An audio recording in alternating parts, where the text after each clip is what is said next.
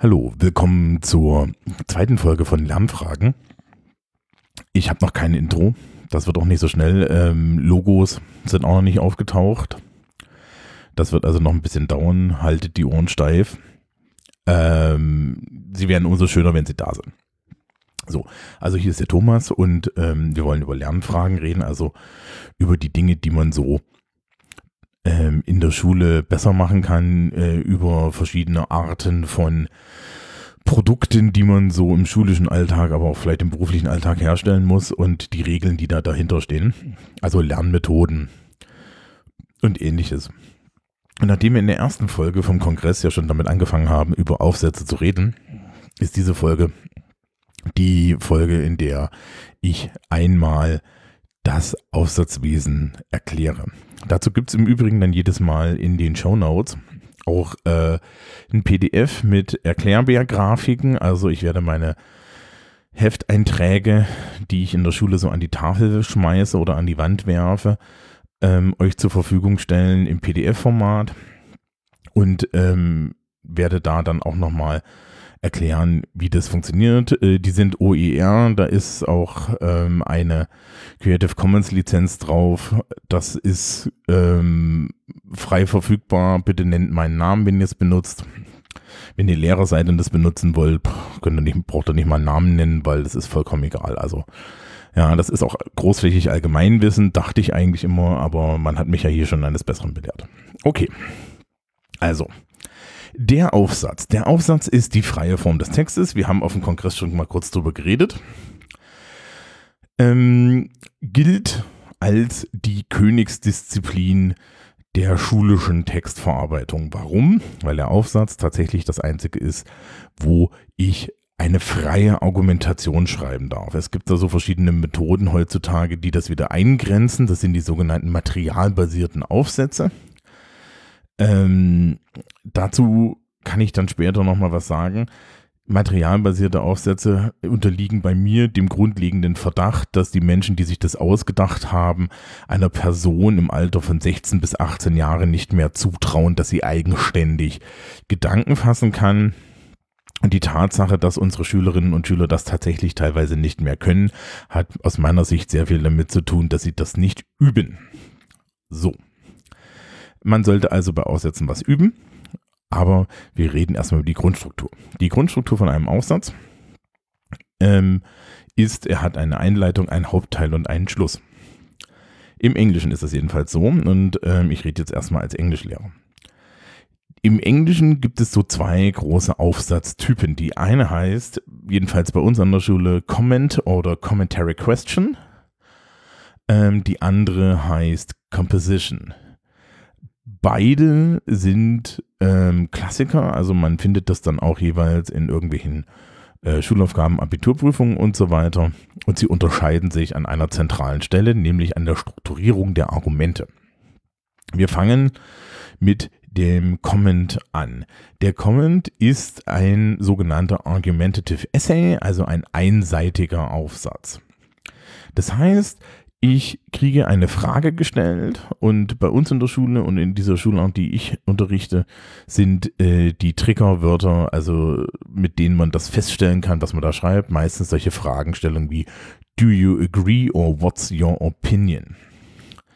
Ja, also man wird nach seiner Meinung gefragt und sollte die, diese Frage dann auch mit einem klaren Ja oder einem klaren Nein beantworten. Ich persönlich halte überhaupt nichts von der Tradition von Schülern, äh, sich irgendwie um eine klare Antwort herumlavieren zu wollen, weil man eigentlich keine Meinung oder Ahnung hat. Das ist eines Abiturienten unwürdig und eigentlich auch nicht das Ziel. Ähm, das führt übrigens sehr oft zu schlechten Inhalten. Ähm, die Frage, die man dann so gestellt bekommt, muss man halt mit Ja und Nein antworten. Und wir nehmen jetzt immer eine Beispielfrage, die ich tatsächlich auch immer im Unterricht nehme, nämlich Atomkraft Ja, Nein. Ja, das ist so komplett durch das Thema. Das würde ich niemals stellen, aber es ist halt ein schönes Beispielthema, weil, pff, ja, hat sich irgendwann mal ergeben und es ist so richtig schön plakativ.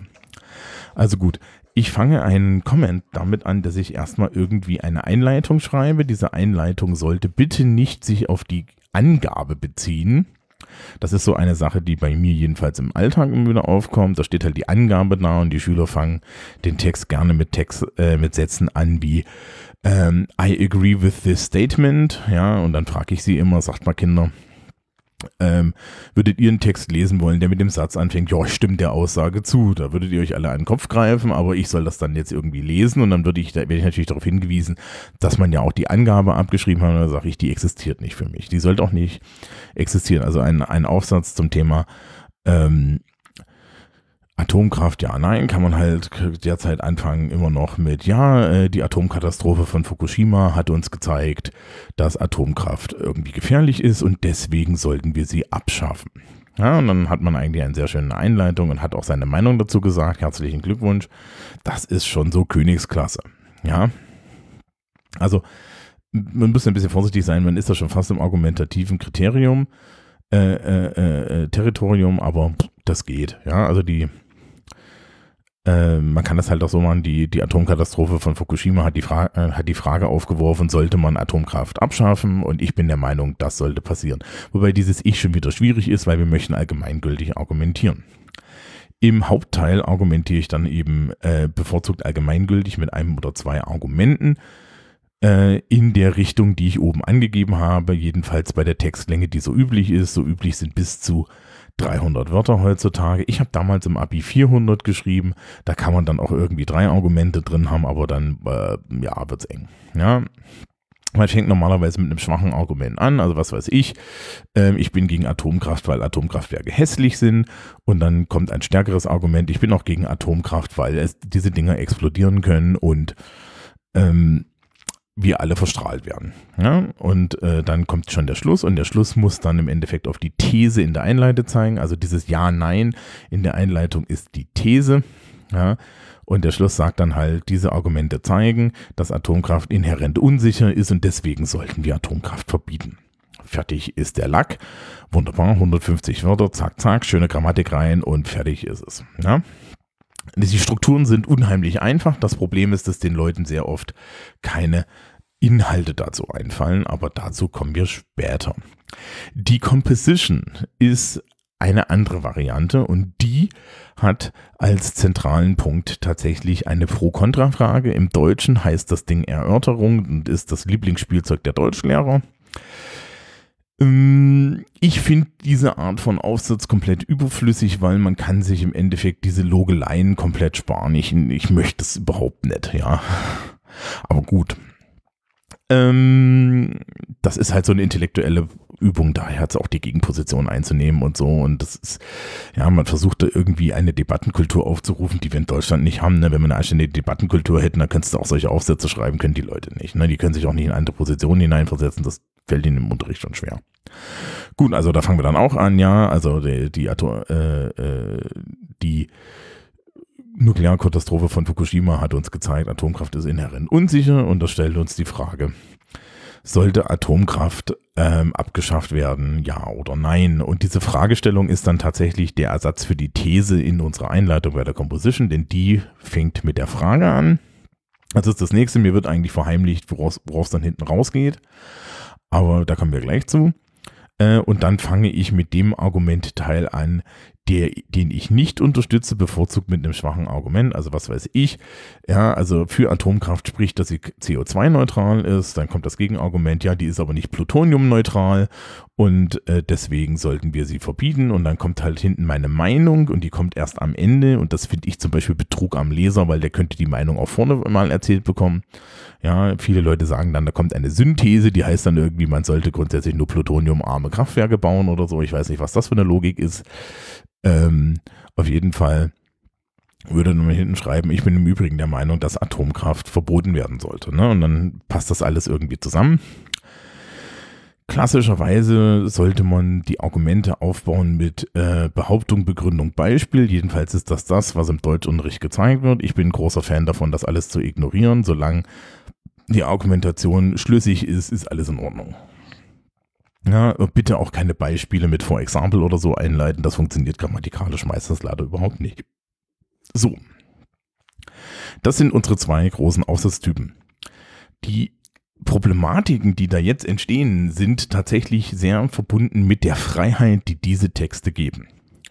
Ich finde Aufsätze total geil und wer meinen Blog liest, weiß auch, dass ich im Endeffekt problemlos in der Lage bin, länglich auf, ja, längliche aufsatzartige Konstrukte da ins Netz zu klopfen, ohne dass mich das irgendwie stört. Ja, also ich mag diese intellektuelle Übung sehr.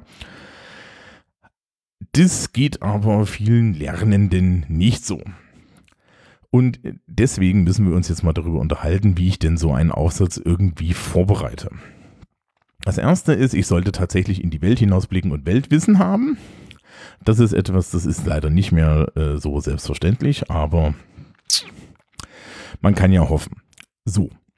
Das zweite ist, ich sollte mir, bevor ich anfange, diesen Aufsatz zu schreiben, tatsächlich meine Argumente sortieren. Und zwar nach Wertigkeit und nach Richtung. Das gilt für den Pro-Kontra-Aufsatz wie für den Pro- oder Kontra-Aufsatz. Also es gilt für beide Aufsatztypen, dass ich mir mindestens eine Liste mache mit meinen Argumenten und denen irgendwie eine Priorität zuweise. Ich vorher darüber nachdenke. Der Teil des Nachdenkens hilft dann sehr beim Schreiben, weil man beim Schreiben sehr oft sehen kann, dass die Leute eben nicht nachgedacht haben, sondern während des Schreibens nachgedacht haben und dann wird alles geschmiere und dann passt es nicht mehr zusammen. Je mehr so ein Text aus einem Guss ist, desto besser. Das heißt also, man wirklich sich hinsetzen und als Übung mal Argumente äh, zu bestimmten Themen aufzuklattern. Das Spannendste, was ich da je gesehen habe, war ein Schüler, den ich mal hatte, der hatte übelste Probleme mit diesen Aufsätzen und der hatte dann tatsächlich nach drei Jahren absoluten Leidens an meiner Schule eine komplette Sammlung mit Argumenten fertig. Der hatte zu jedem Thema, was wir irgendwie gemacht haben, schlicht und ergreifend einen Satz Argumente, die er irgendwo schon hatte, die er dann auswendig gelernt hat und aus denen er ausgesucht hat. Das ist eine super Strategie, nur halt dann schon ähm, leicht aus Verzweiflung geboren. Aber es hat dann sehr gut funktioniert für ihn. Muss man ganz klar sagen. Also er hat dann äh, tatsächlich zu jedem Aufsatz immer irgendwas schreiben können ich kann das auch, aber ich bin auch Sozialkunde und Englischlehrer und kann das halt einfach. Ne? Und die Schülerschaft hat dann eher Probleme, weil sehr oft sagen die Themen ihnen nichts. So, wenn mir die Themen nichts sagen, im Übrigen hilft nur eins, betend und kompetent lügen können. Meistens, jedenfalls die Kriterien, die ich so anwenden darf, gibt es da keine Sachkriterien, aber das kann einem halt auch passieren, dass dann irgendjemand um die Ecke kommt und sagt, ja, ihr schreibt da Bullshit, ja, ich darf das nicht mehr daneben schreiben. Äh, meistens werde ich aber an Rand notieren. Das ist inhaltlich nicht ganz sauber, das macht keinen Sinn oder so. Es geht aber erstmal mehr um die Struktur, um die Logik. Wenn man einen Aufsatz gut strukturiert und überzeugend schreibt, dann ähm, kann man auch erstmal Bullshit erzählen. Den letzten Inhaltspunkt gibt es dafür nicht, weil ich bin ein Arsch, aber so generell. So. Ähm, also, man, wir sortieren uns unsere äh, 3, 2, 1. Wir sortieren uns unsere ähm, Argumente auf. Ich lasse das übrigens alles drin, das ist total super. Man kann mir dann so wieder, wieder schön beim Denken zuhören. Gut. Weiter geht es dann mit dem Schreiben selber. Da gibt es so zwei Religionen da draußen und meine ist die Minderheit, denn ich hasse es, wenn Leute vorgefertigte Phrasen benutzen. Es gibt erstaunlich viele Deutschlehrer und erstaunlich viele Englischkollegen, die so Phrasenzettel verteilen. Helpful Phrases heißt der Scheiß. Und das führt übrigens dazu, dass alle Menschen so reden, als würden sie ihr Gehirn komplett verloren haben. Man sollte dem Text tatsächlich die Persönlichkeit der, des Autors anerkennen. Ja, also man, soll, kann man, man sollte das sehen können. Ja, man darf auch gerne ein bisschen suffisant sein, man darf auch gerne ein bisschen ironisch sein oder so, da habe ich überhaupt nichts dagegen. Man muss es halt können, das ist dann meistens das Problem. Und was aber wichtig ist, ist Übergänge haben. Also sprich, ich habe sehr oft das Problem, dass ähm, die Schülerinnen und Schüler keine Übergänge zwischen der Einleitung, dem Hauptteil und dem Schluss machen. Das sieht man dann auch bei Seminararbeiten, ähm, die äh, sehr oft dann so, so Blöcke sind, die einfach nur zusammengeklärt werden.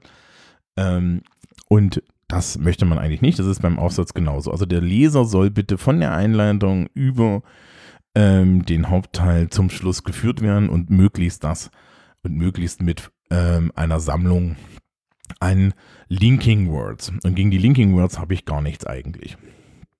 Ähm, Da gibt es dann so verschiedene Textsammlungen da draußen oder äh, Sammlungen an Linking Words, die man benutzen kann. Äh, ich kann mal gucken, ob ich euch äh, das entsprechende Vokabelblatt von meinem Kollegen, dem Herrn Fisching, damit auf die Seite tue. Das ist das, was wir als Vokabelblatt benutzen dafür. Das halte ich für sehr sinnvoll, weil diese Linking Words nicht zu Phrasen und, und diesem phrasalen Schreiben führen, sondern weil die halt wirklich einfach nur dafür geeignet sind, dass man sie an bestimmten Stellen einfach in den Text reinballert. Dann ist, auch, ist das auch alles vollkommen okay. Ja, das ist also für Englisch. Ja. Und das ist im Endeffekt, wie man einen Aufsatz schreibt.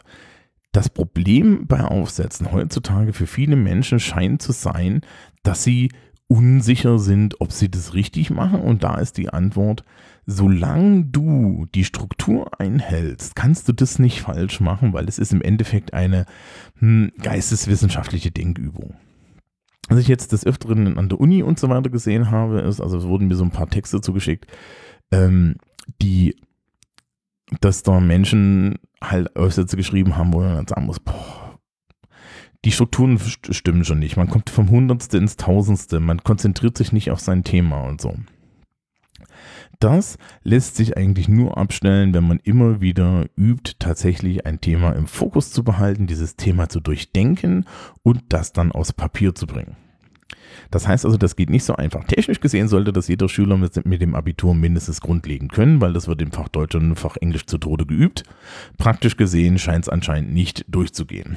Der Witz ist aber, wenn ich eine universitäre Seminararbeit aufbaue wie so einen Aufsatz, wie so einen klassischen englischen Aufsatzstil, dann kommt da hinten immer eine gute Seminararbeit raus.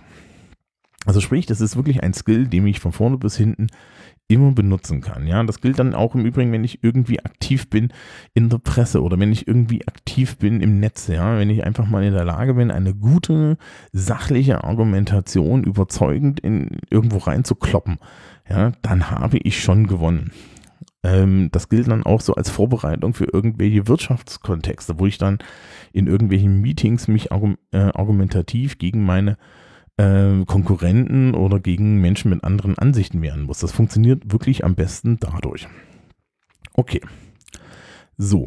Ähm, wir rekapitulieren also, es gibt zwei Arten von Aufsätzen, den Pro-Kontra-Aufsatz, also die Composition, bei dem vorne die Frage steht, dann kommt das Argument, das gegen meine Meinung ist, dann kommt das Argument, das für meine Meinung ist oder auch gern mehrere, je nach Textlänge und dann kommt hinten ein Schluss und meine Meinung und es gibt den argumentativen Aufsatz, wo ich vorne sage, welche Meinung ich habe, dann vom schwachen bis zum starken Argument diese Meinung stütze. Ich kann übrigens auch gegnerische Argumente dann mal entkräften, wenn ich genug Platz habe und dann diese, diese Argumente im, im Schluss zusammenführe und im Zweifel noch einen kleinen Ausblick biete.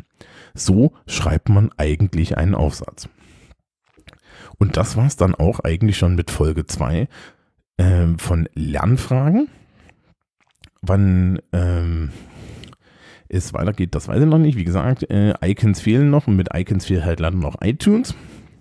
Ich bitte euch trotzdem unter fragen.lernfragen.org mir doch äh, Sachen zu schicken, von denen ihr möcht mal möchtet, dass ich sie bespreche, weil das hier ist jetzt alles total trocken und es funktioniert viel, viel besser, wenn man mir was in die Hand drückt. Ja, also die E-Mail-Adresse ist fragen.lernfragen.org und man darf im Endeffekt alle Fragen, die man jetzt zu diesem Thema aufsetzt und so weiter, halt schicken. Ihr findet, wie gesagt, in den Show Notes ein äh, PDF mit den ganzen Inhalten, die ich hier erzählt habe, schön strukturiert fertig. Es gilt im Übrigen immer die Regel, wenn das, was ich jetzt hier erzähle, von euren Lehrern nicht anerkannt wird, wenn die das alles irgendwie anders haben wollen, dann finde ich die persönlich doof, weil ähm, ich habe das tatsächlich aus den entsprechenden Handbüchern, wie man sowas schreibt und so weiter. Und ich habe das an der Uni so gelernt, und zwar eigentlich als allgemeingültig, jedenfalls für Englisch. Aber die haben im Zweifel recht, weil das sind die, die die Noten geben und gegen die, die die Noten geben, kann ich leider nichts machen, außer mich dann aufregen, dass sie keine Ahnung haben. Ja, aber es gibt gute Gründe, eigentlich einen Text so zu schreiben und bisher haben sämtliche Schülerinnen und Schüler, die bei mir einen Text so schreiben gelernt haben, tatsächlich nie Probleme gehabt, auch nur an irgendeinen meiner knisseligsten Kollegen vorbeizukommen. So, also, das war's für Folge 2 von Lernfragen. Ich gehe dann mal los, eure Shownotes basteln. Wie gesagt, ich freue mich darüber, wenn ihr mir so Sachen schickt, über die ich sprechen kann. Ja, wenn ihr mir also einen Anlass gebt, mal irgendwie spezifisch zu einem Aufsatz zu sprechen, weil dann kann ich auch weitaus mehr erzählen als einfach nur so theoretisches Geblubber. Und dann hören wir uns im nächsten Monat. Tschüss.